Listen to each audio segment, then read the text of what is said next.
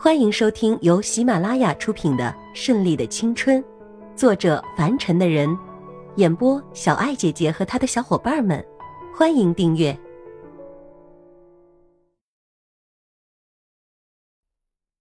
第二十四章，再遇奥兰。这里的气候真好，嗯，这里的太阳真好，嗯这里的风真暖啊！嗯，你怎么啦？怎么对我的话都这么敷衍啊？你不乐意出来啊？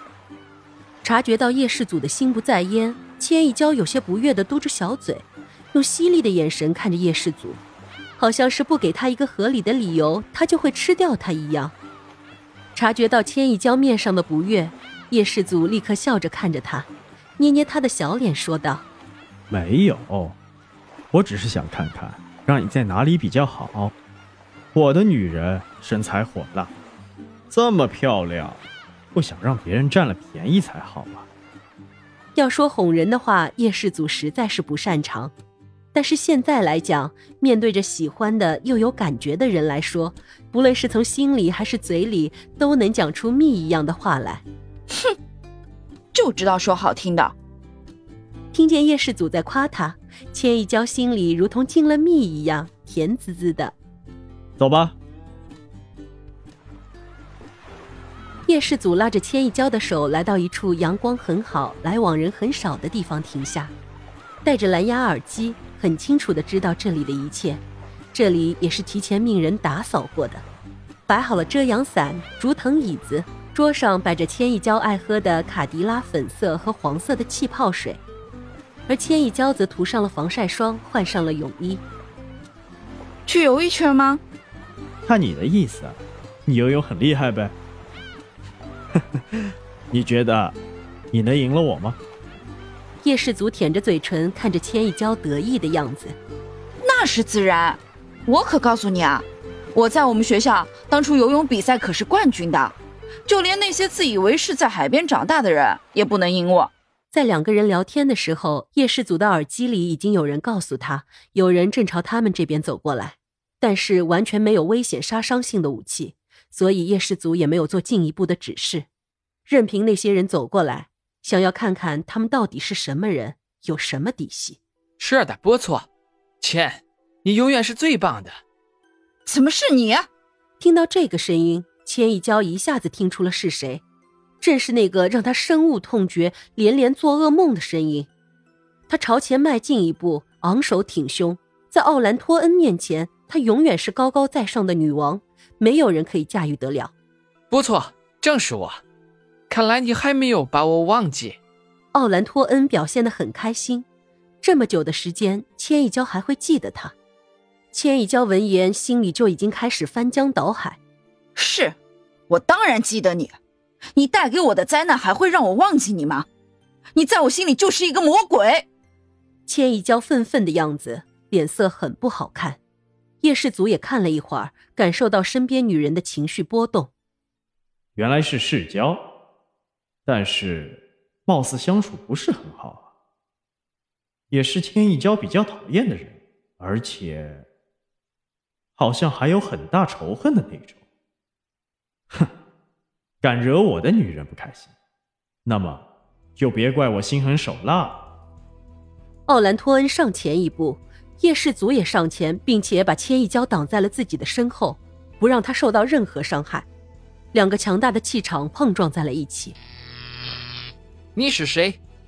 奥兰首先开口，在视频之中已经见过了这个让他想砍上一千刀的男人了，尤其是他那双手，可以随意的在千一娇身上划来划去，这叫他心里很是不爽。如今见面，真的要好好让他见识一下自己的本事。叶氏祖看出来奥兰想宰了自己的冲动，他不急不火，面色冷然的看着奥兰。我是谁？我是谁不重要，重要的是，现在你无礼了我心爱的女人，这不是你应该放肆的地方。还有，请你收起你的小把戏，不要做的太过分。既然这么不让人待见，那么还有必要出现在面前，勾起彼此伤心的往事吗？千一娇看了一眼叶世祖，他没有跟叶世祖提起过任何事情，可是这个睿智的男人却能够猜到这些事情，真的是不简单。但是有他在身边，也让自己感觉如此的放心。千一娇不由得抓紧了叶世祖的大手，点头微笑。忽然看见两人之间这种心有灵犀的默契，奥兰握紧了双拳，手指关节泛白，脸上也瞬间凝结了一层霜。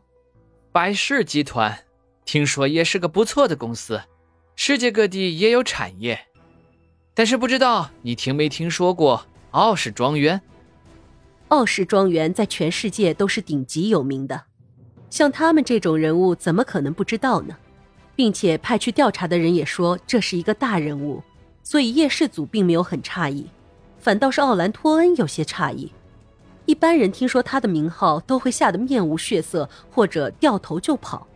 可是眼前的这个男人不但没有害怕，反而是一副不惧的神情。奥氏庄园，不过如此嘛。听说也是由你的哥哥奥兰多在操作。而你一个玩世不恭、只知道游手好闲的人，也敢提自己是傲氏庄园的人？你们是国际顶尖企业，但是这跟你有任何关系吗？你只不过是身在你们家大保护伞下面的寄生虫而已。现在，居然有脸在这里跟我提傲氏庄园？这些话是真的。作为一个企业的领导者，加之在国外的几年学习。叶氏祖很好的掌握了各个家族企业的运作模式，还有管理层次的人，所以自然也知道眼前这位身为二代公子哥的是什么样的人物。这番话也深深刺痛了奥兰托恩的心。在家里没有太多人重视他，因为他是次子，就不如大哥受宠。加之这些年他在外面作威作福、游手好闲，结识了一些不三不四的朋友，很快就败光了上一辈留给他的积蓄。他也试图从其他方面渗入公司，但是却都失败了，这是他心里的一根刺。本集播讲完毕，喜欢的话就订阅吧，下集更精彩哦。